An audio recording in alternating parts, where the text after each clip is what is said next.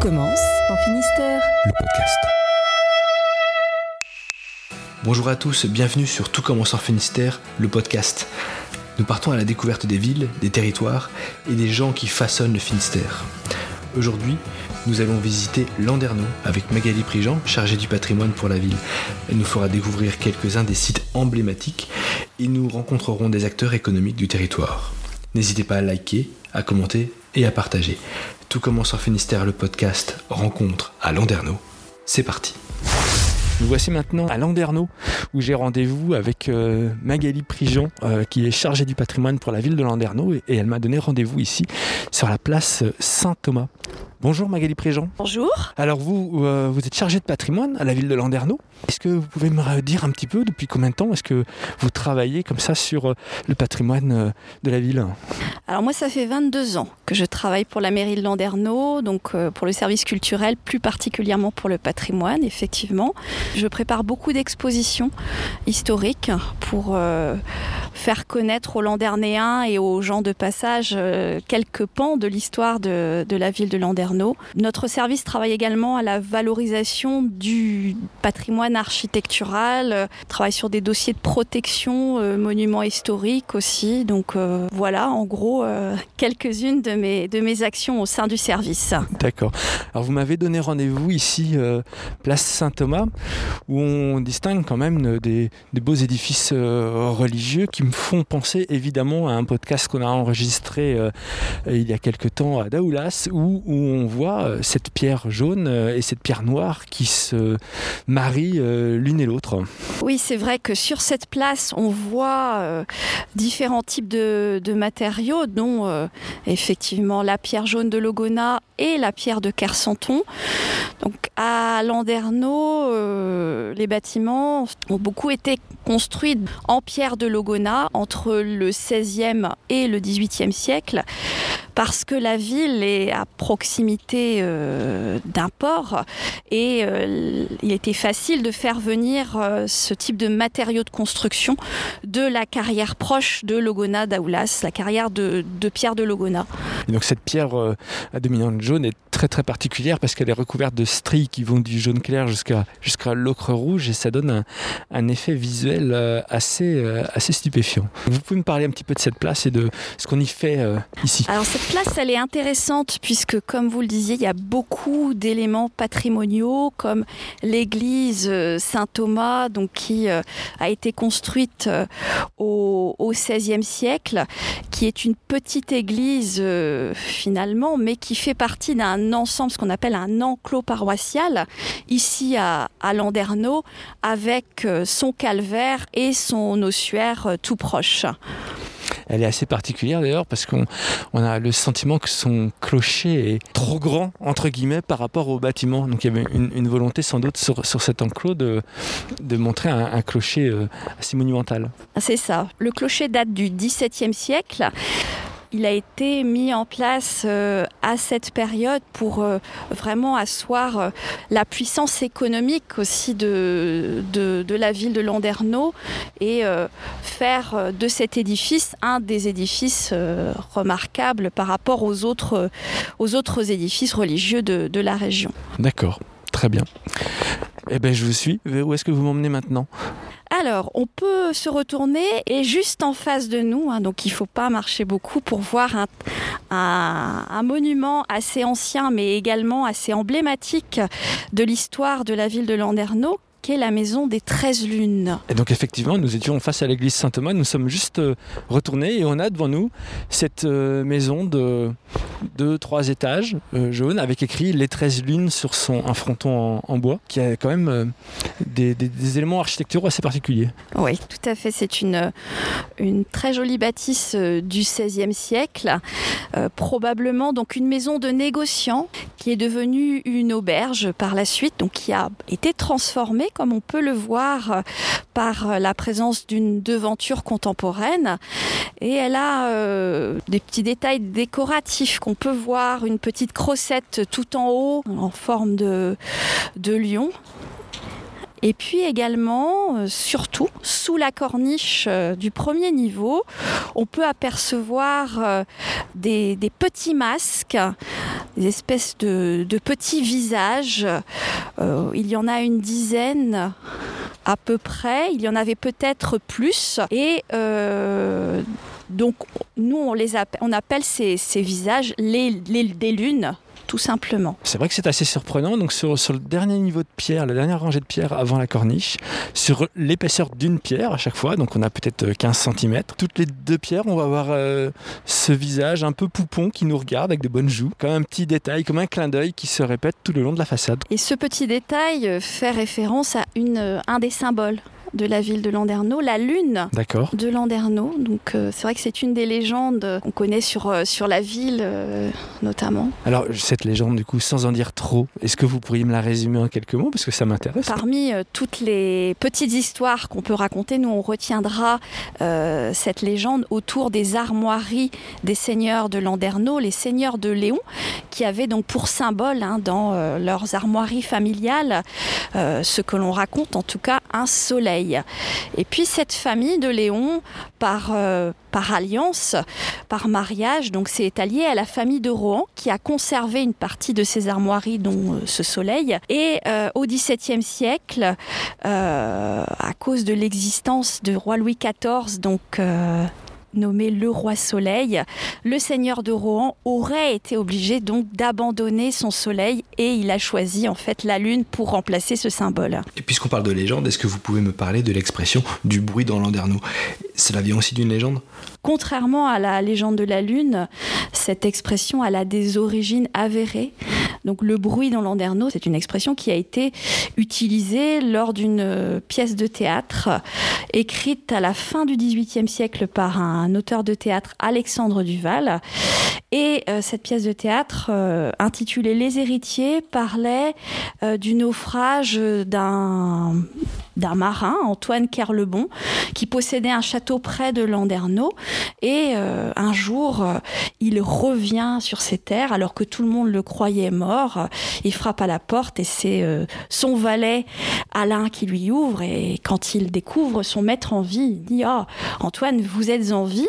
Ça va faire du bruit dans Landerneau, ça va faire du bruit dans Landerneau. Je ne le dirai à personne. Et donc expression qu'on utilise encore aujourd'hui bien sûr, même si on n'est pas de Landerneau, bien évidemment. C'est ça parce que dans la pièce, elle- cette expression, elle a été répétée plusieurs fois et la pièce a été montrée euh, à Rennes et à Paris et dans le public, beaucoup de personnes l'ont retenue et finalement l'ont répétée après, euh, par la suite, pour parler justement de ces, de ces événements de petite importance et euh, dont on pouvait parler euh, finalement euh, largement et euh, faire du bruit euh, autour. Voilà, et donc maintenant on sait tout sur la création, la genèse de cette expression. C'est une jolie histoire. On continue? Tout à fait. On va continuer dans la rue Saint-Thomas. Donc on descend la rue euh, Saint-Thomas et juste euh, sur la droite en descendant on a donc la, la galerie de Rohan euh, qui est un, un lieu culturel euh, de la ville. C'est ça, donc c'est le lieu d'exposition d'art contemporain de la ville de Landerneau qui est en place depuis euh, l'été 2015 et qui accueille deux expositions euh, donc, dans le domaine de l'art contemporain par an. Et donc oui, l'art contemporain, hein, c'est une notion assez forte et vivante. Euh, on aura l'occasion de le réévoquer euh, tout à l'heure. Euh, donc nous continuons maintenant à, à descendre cette, cette rue Saint-Thomas. Donc on s'arrête ici au, au bout de la rue Saint-Thomas pour découvrir un autre bâtiment intéressant donc du XVIe siècle. C'est une maison à encorbellement, donc une maison euh, à pans de bois dans le quartier Saint-Thomas. Le genre de maison qu'on peut retrouver, euh, si ma mémoire est bonne, euh, dans les, les rues de Quimper ou encore de Morlaix, hein, euh, avec un encorbellement avec des ardoises. C'est ça, donc c'est vrai que la partie en bois qui fait saillie au niveau du mur en pierre de Logona est recouverte d'ardoises. C'est une, une des particularités qu'on retrouve à, Landerneau. Il y a très très peu de maisons à pan, de bois dans la ville. C'est un parti pris qui est relativement esthétique et qui donne ce caractère original aux maisons en bois de la ville. Oui, parce qu'on a l'habitude de voir des maisons à, à pans de bois avec des, des torchis généralement et le bois est visible dans la ça. structure. Donc là, C'est ça. là, tout est masqué et aujourd'hui c'est une petite boutique. Et donc nous sommes arrivés maintenant tout en bas de la rue de Saint-Thomas et, et- et juste sur la droite de la rue, on, euh, on a une, une fontaine, c'est ça C'est une Avec un- fontaine. un, espèce de clocher euh, très pyramidal. Alors nous sommes ici sur la place des Quatre Pompes, à la sortie euh, de la rue Saint-Thomas. Et effectivement, vous avez cette euh, fontaine monumentale qu'on appelle la fontaine des Quatre Pompes, puisque si on regarde bien le, le petit monument, donc on a ces quatre becs qui permettaient en fait euh, donc l'écoulement de, de l'eau de la fontaine. Donc nous sommes maintenant euh, rue Lafayette, juste à côté de, de la rivière euh, qui coule à Landerneau. D'ailleurs, comment elle s'appelle cette rivière? Alors la rivière s'appelle Elorne. C'est les Lornes, d'accord, c'est les Lornes qui se jettent dans la rade de Brest euh, un petit peu plus loin. Et donc dans cette rue Lafayette qui accueille beaucoup d'artisans d'art, de, de créateurs, et tout au bout de cette rue, on a ce, ce beau bâtiment en pierre avec des, des arches. Ce sont les ateliers Lafayette. Nous sommes maintenant rentrés et nous rencontrons euh, Martine Ab- Abgral. Bonjour Martine. Bonjour, bienvenue Euh, aux ateliers Lafayette. Merci beaucoup. Euh, Martine, vous faites partie de ce collectif d'artistes. Euh, Depuis vous- 5 ans et demi. Depuis 5 ans et demi, d'accord. Est-ce que vous pouvez nous expliquer un petit peu la démarche de, de cette structure? Au départ, en fait, on a voulu se mettre tous en collectif, en fait, pour pouvoir justement avoir une visibilité de tout le monde et puis d'avoir cette envie de travailler avec plusieurs artistes, plusieurs artisans, enfin, se faire connaître et puis d'avoir de belles vitrines. Vous, vous êtes céramiste Moi, je suis potière céramiste. Potière céramiste, pardon.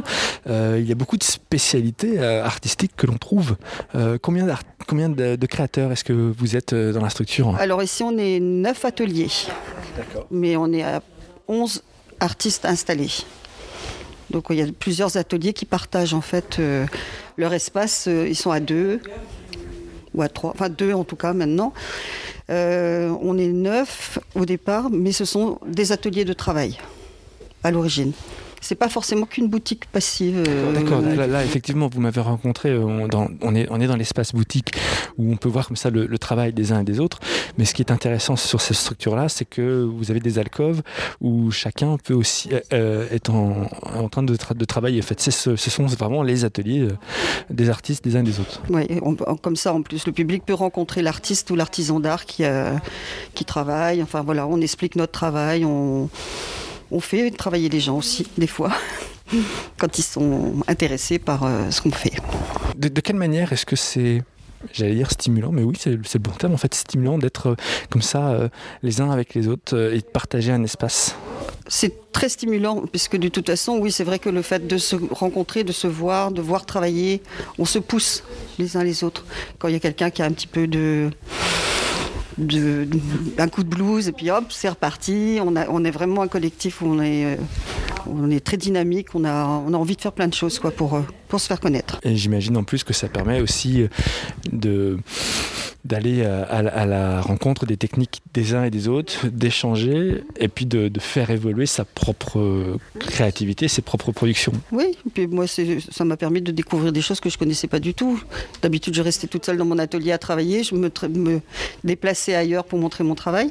Là, j'ai rencontré des univers complètement, euh, le papier par exemple, le tissu, des artistes peintres, enfin plein de gens que je n'avais pas euh, l'occasion de voir autrement. Et là, nous avons Sandra Natacha da Silva qui est restauratrice de tableaux. Bonjour. Alors vous, je vous vois, vous êtes penché sur euh, une euh, peinture euh, sur bois, j'imagine? Tout à fait. Voilà, et vous allez travailler à sa restauration, c'est cela? Alors là, je suis dans la phase d'allègement de la couche chromatique, c'est-à-dire un nettoyage du vernis euh, ancien. Donc vous avez travaillé sur un ciel. Ouais. la, la partie que vous avez déjà travaillé, on distingue bien un, un bleu, un, un joli bleu euh, ciel avec euh, quelques nuages. Et juste à côté, la zone qui n'a pas encore été restaurée, qui, qui reste très très jaunie. Jauni. D'accord. Et C'est un tableau du 18e. Combien de temps vous mettez pour restaurer un, un tableau comme ça? Alors, ça dépend vraiment de la phase de- du travail, hein, parce que là, nous avons aussi un traitement de consolidation de, la, de cette fissure qui est du support euh, de bois. D'accord. Euh, donc là, c'est l'allègement, et après, je commencerai à travailler sur cette fissure. euh, on peut dire que j'en ai pour euh, deux mois à peu près de travail. Merci beaucoup d'avoir fait partager avec nous votre passion. Merci vous beaucoup. Est-ce qu'il y a aux ateliers Lafayette une actualité particulière sur 2022, des rendez-vous à ne pas manquer? Alors, on a plusieurs rendez-vous dans le courant de l'année. Au mois d'avril, on a les journées européennes des, métiers d'art. Donc, on, on fait des démonstrations, on invite aussi des gens. Après, on a les journées du patrimoine où on a des métiers ici qui, sont, qui font partie du, du patrimoine. On est vraiment donc sur un atelier euh, ouvert euh, à l'année euh, et qui prend à cœur, en tout cas, de faire découvrir à- aux habitants de Landerneau et aux visiteurs toute cette euh, richesse, on va dire, euh, culturelle que vous pouvez proposer ici. Merci beaucoup, Martine. Il n'y a pas de quoi. Bon voyage.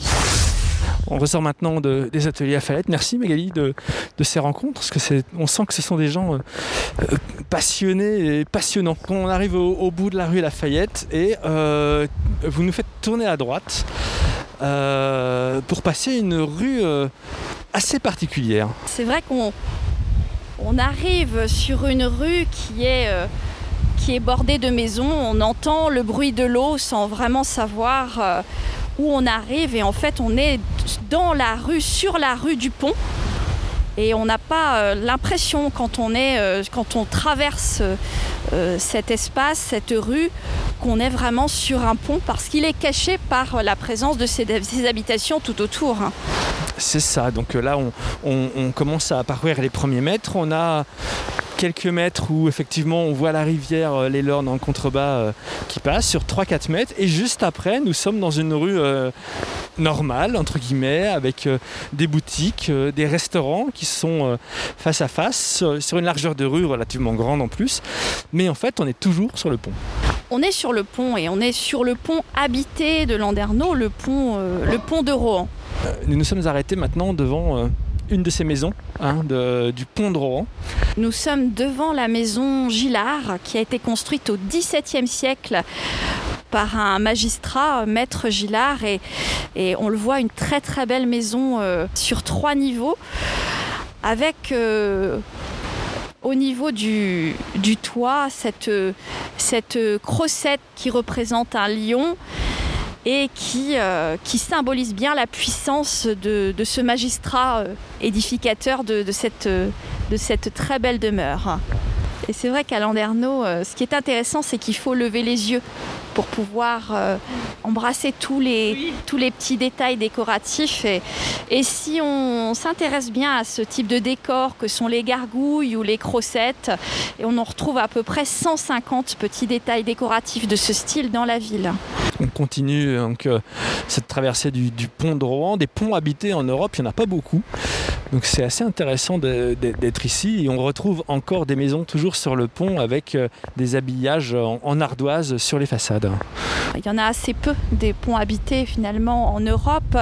On en a recensé euh, à l'heure actuelle 6 encore euh, habités en Europe, donc 3 en Allemagne et 3 en France, dont celui de Landerneau. Ça fait partie de la, de la balade qu'il faut faire pour découvrir la ville, ce pont euh, que l'on peut traverser et découvrir.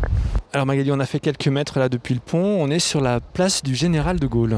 Oui, on est passé de Cornouailles en Léon pour, euh, pour arriver euh, sur la place actuelle de marché. Et donc devant nous, cette, euh, cette maison avec une date 1664 hein, gravée sur, euh, sur un des frontons. euh, C'est sans doute une des plus belles maisons de Landerneau qui devrait réouvrir ses portes au public dans les prochains mois. Donc on, on l'appelle cette maison la maison de la duchesse Anne puisque d'après la petite histoire, la duchesse Anne de Bretagne s'y serait arrêtée, y aurait même dormi lors de son tour des lieux saints de Bretagne au tout début du XVIe siècle. Ce qui n'a pu en fait se réaliser puisque la date de construction de la maison est plus tardive que le passage de, euh, de la duchesse, mais euh, beaucoup de villes en fait euh, revendiquent posséder une maison dédiée à la duchesse Anne qui est sans doute le personnage le plus important de l'histoire de la Bretagne. On peut de toute façon imaginer que si la maison avait été construite lors de son passage, elle aurait sûrement dormi ici. Tout à fait. Voilà, d'accord, je comprends. Tout à fait. On quitte maintenant la place du Général de Gaulle, on remonte la, rue de la Fontaine Blanche, on est dans euh, le centre piétonnier de Landerneau, avec toujours euh, ces belles maisons de part et d'autre de la rue et, et du coup ces nombreuses boutiques qui accueillent euh, les visiteurs toute l'année. Donc la rue de la Fontaine Blanche, c'est la rue commerçante euh, de Landerneau euh, depuis le Moyen Âge. Enfin, c'est une rue qui est chargée de, de commerce et qui euh, aboutit à la place du marché. En Magali, nous sommes maintenant devant une nouvelle église, chapelle, je sais pas, avec quand même un- une entrée, un portail assez travaillé, on va dire, euh, par rapport à ce qu'on a pu voir jusqu'à présent. Alors nous sommes devant l'église Saint-Oardon euh, au, nord, euh, au nord de Landerneau. Donc d'une église à l'autre, c'est vrai qu'elle n'a pas du tout le même aspect, la même allure que la précédente du quartier Saint-Thomas. On voit, comment dire, une certaine hétérogénéité dans l'architecture de l'édifice. Et ça se comprend tout à fait puisqu'on a, comment dire, une grosse partie de l'église euh, qui a été construite au 19e siècle, mais sur laquelle on a rapporté des éléments anciens de la première église de Saint-Oardon, des éléments du 16e, euh, 17e siècle qui ont été déplacés pierre par pierre et repositionnés euh, sur euh, un ensemble plus contemporain. L'intérêt est là euh, de, de lever les yeux et d'essayer de, de compter finalement ces gargouilles, de repérer les différences entre elles. Donc on peut le faire à l'œil nu, hein, en prenant assez de distance, en se rapprochant ou alors en apportant ses jumelles. C'est ce que je conseille, de venir en famille avec ses enfants, de se promener autour de l'église et d'essayer de, de retrouver les 60 modèles différents de gargouilles sculptés sur cette, sur cette église. Et s'il y en avait une à retenir, la plus surprenante selon vous, Magali, ce serait, quoi? Alors je pense, euh, je pense à une gargouille en forme de dragon qui dévore un homme. à retrouver, euh, à retrouver lors de votre promenade à Landerneau. Voilà, Oui. donc euh, petit défi, euh, retrouver sur cette église la gargouille en forme de dragon dévorant un homme. Juste en face de cette église, on a aussi une petite place et une nouvelle rencontre que vous allez nous proposer aujourd'hui au Petit Pochon, au Petit Pochon, une épicerie vrac et zéro déchet qui a ouvert ici il n'y a pas très longtemps et nous partons tout de suite à, à sa rencontre. Hop, nous sommes maintenant dans la boutique euh, au petit pochon, voilà, avec euh, Marion euh, Tanet, euh, la, la fondatrice, hein, on va dire, de, de cette structure. Euh, bonjour Marion. Bonjour. Est-ce que vous pouvez un petit peu me raconter l'histoire de ce lieu? Est-ce que vous avez vou- voulu en faire? Alors, l'histoire de ce lieu, en fait, j'ai voulu créer bah, une épicerie zéro déchet, c'est-à-dire qu'il n'y avait pas cette offre aussi large en termes de vrac sur Landerneau. Comme j'étais très consommatrice de, de vrac et très axée sur le sans plastique à la maison, en fait, euh, voilà, c'est comme ça qu'est venue l'idée de créer ce lieu-là qui mêle du coup euh, trois univers, euh, l'alimentaire, l'hygiène et l'entretien de la maison. C'est un lieu que vous avez refait, tout couvert de bois, d'étagères en, en- en acier. Donc on, on a déjà un sentiment de, de quelque chose de naturel finalement dans, dans l'ambiance que vous avez voulu mettre ici. C'était, c'était le souhait, oui, de pas mettre du placo blanc et de, d'en faire vraiment un lieu chaleureux finalement. Et donc c'est une épicerie, mais pas seulement, parce que je vois là au fond de la boutique, vous avez aussi un petit espace salon de thé. Tout à fait. Alors euh, l'idée c'était de, de lier, on va dire, euh, l'utile à l'agréable, si je puis dire, et puis de goûter. et de goûter. Voilà, de goûter son petit échantillon de café avant d'acheter euh, son café en grains, de pouvoir goûter son thé avant de repartir avec ses 100 grammes si on veut 100 grammes. De voilà, de, de pouvoir se poser tranquillement avec un cookie euh, d'une pâtissière de Tréglonou avant de repartir avec si on veut en, en à la maison. Donc euh, c'était l'idée. Puis en fait, on, la cafetière est en libre service, la bouilloire aussi, et c'est un peu comme à la maison. On vient au chaud puis on se débrouille. L'idée c'est quand même du coup de ne pas être juste un magasin, mais d'être un, un lieu d'échange, euh, de partage autour de toutes ces questions là, de, de, de développement local, de, de filières, de circuits courts et autres, et puis de- d'avoir un, un espace euh, chaleureux pour que les gens puissent se rencontrer aussi. Quoi. Tout à fait. Et de proposer des ateliers aussi du coup thématiques euh, là-dessus, voilà, pour, euh, pour agrémenter les visites. D'accord. Alors du coup, quel genre d'atelier est-ce que vous proposez ici? Alors des ateliers, euh, comment on va dire réutiliser ses restes en cuisine par exemple? Ça va être l'atelier de cuisine en mode zéro déchet. Ça peut être comment fabriquer ses baumes pour le corps maison, comment fabriquer sa propre lessive. Voilà, ça va être voilà. Et, et puis comment s'initier au vrac aussi pour les débutants. C'est enfin. C'est quoi le vrac? Par quoi on commence Euh, Parce que c'est un lieu qui est. On, on peut y rentrer sans être forcément sensibilisé à l'achat en vrac. Vous avez également euh, une sensibilité forte pour euh, les producteurs locaux. Ah oui, J'imagine que vous travaillez avec euh, tout un ensemble de, de producteurs. Qu'est-ce qu'est-ce qu'ils vous fournissent et, comment est-ce que vous, vous transmettez un petit peu ces, bons plans entre guillemets à vos clientèles? Alors, euh, bah, je vais avoir dans, tout, type de produits, je vais avoir des producteurs locaux. Si je prends le produit de base, par exemple euh, les pâtes, et ben en fait, on a un agriculteur qui s'est lancé sur euh, Irviac, un agriculteur qui est transformateur depuis peu de blé tendre et qui nous fabrique des frisettes, des petits coquillages, des coquillettes.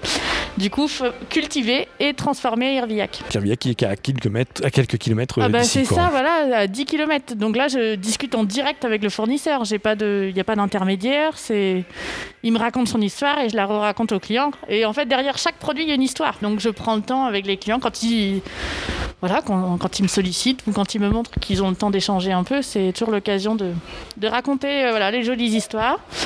Euh, on a des, euh, des crackers de blé noir qui sont fabriqués du coup à Brest. Il y a finalement presque un côté euh, éducatif dans la démarche que vous avez en place pour euh, sensibiliser les gens à, à toutes les richesses alimentaires, et, et pas que alimentaires, d'ailleurs vous l'aviez évoqué tout à l'heure, qu'ils peuvent trouver à proximité de chez eux. Quoi. Mais oui, il y a un, savoir-faire, on se doute pas qu'on peut trouver du ketchup à Saint-Divy. Enfin, pareil, à 10 km. On... Est-ce qu'on s'est un jour posé la question? Mais euh, voilà. Bah, merci beaucoup Je en vous tout en cas prie. de, de- de cette rencontre, de cette belle boutique.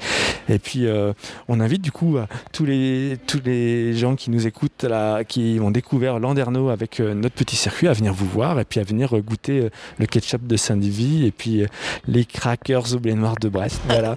Ça marche. Eh ben, merci beaucoup. Au revoir. Donc voilà, nous avons euh, quitté euh, cette euh, jolie boutique que vous nous avez présentée, Magali, euh, au Petit Pochon. Et on est redescendu vers les Lornes. Et nous sommes maintenant sur une place que vous appréciez euh, particulièrement. Oui, c'est vrai que là, c'est la place des négociants que je trouve euh, très riche en patrimoine et aussi un peu, un peu excentré, un peu isolé. Donc euh, c'est, c'est facile de se poser devant les bâtiments et, et de les regarder de plus près. Donc on a trois bâtiments d'intérêt historique face à la place. On a une très très grande demeure de négociants datée du XVIIe siècle. hein. On aperçoit la date de construction de cet édifice en haut de la tour d'escalier. Alors juste à côté, on a une autre maison avec euh, cette pierre jaune toujours.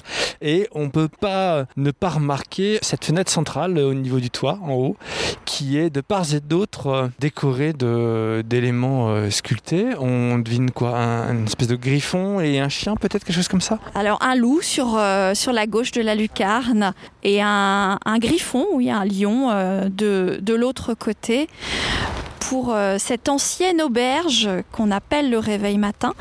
Donc un petit clin d'œil à l'histoire, le Réveil Matin, c'était aussi son nom au moment de sa construction au XVIe siècle. Une ancienne auberge, plus précisément un relais poste, c'est-à-dire un relais pour, euh, pour la malposte, pour la diligence.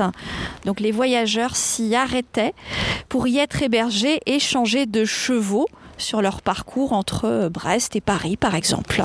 La troisième, elle se fait plus discrète. Dans la rue euh, du Chanoine Carbrat, c'est une maison qui a été complètement remaniée au 19e siècle et qui a conservé de sa période de construction d'origine une très jolie lucarne avec des motifs décoratifs très originaux. Sur la gauche de la lucarne, on peut voir une très plantureuse sirène au miroir. Et de l'autre côté, c'est le dragon de l'Elorne. Nous terminons du coup euh, ainsi euh, cette visite ensemble, Magali. Merci beaucoup. Est-ce que vous pouvez peut-être nous, nous donner euh, les différents rendez-vous de l'année que l'on peut vivre ici à, à Landerneau? Alors à Landerneau, c'est vrai qu'il y a différents rendez-vous, autant estivaux qu'hivernaux. Donc on peut commencer par Escale estivale avec euh, une exposition de plein air historique ou d'art contemporain qui démarre euh, en général au mois de juin, tout comme l'exposition estivale de la Galerie de Rouen. Ensuite, on enchaîne par euh, le festival de musique bretonne euh, Cornaloir, euh, qui se déroule généralement le premier week-end de juillet. Euh, il est suivi au mois d'août par euh, la Fête du Bruit, euh, festival de musique actuelle. euh, et puis il y a d'autres rendez-vous, et notamment le grand rendez-vous Nuit d'hiver, des scénographies lumineuses originales qui ornent la ville pendant un mois, qui permettent aussi de découvrir le patrimoine d'une autre manière, avec en parallèle l'exposition d'hiver de la Galerie de Rouen, qui euh, en général reprend la thématique euh, de lumière de euh, Nuit d'hiver. Landerneau, c'est aussi la ville du, du fonds Hélène Edouard Leclerc pour la culture. Donc quand on parle, euh, vous l'avez dit tout à l'heure, avec la Galerie Rouen d'art contemporain, c'est quand même aussi un lieu euh, incontournable à découvrir lors d'une balade à Landerneau. C'est ça, donc quand on, on arrive vers le quartier de la gare, il ne faut pas oublier de s'y arrêter. Hein, euh, euh, ce fonds propose deux grandes expositions d'art contemporain euh, par an. D'accord. Bah, merci beaucoup Magali. Et puis on souhaite à tous ceux qui nous auront écoutés de venir découvrir Landerneau à travers ces rues qu'on a traversées ensemble, à travers ces rencontres que l'on a pu faire. Et puis on souhaite à tous de, de venir profiter de la ville comme ils le souhaitent. Merci à vous. Et voilà, c'était Tout commence en Finistère, le podcast Rencontre à Landerneau. Retrouvez toutes les informations sur ce territoire sur le site www.tourisme.landerneau-daoulas.fr. Merci pour votre écoute. Retrouvez tous nos précédents podcasts sur votre plateforme préférée. N'hésitez pas à liker, à commenter et à partager. À très bientôt pour de nouvelles rencontres en Finistère.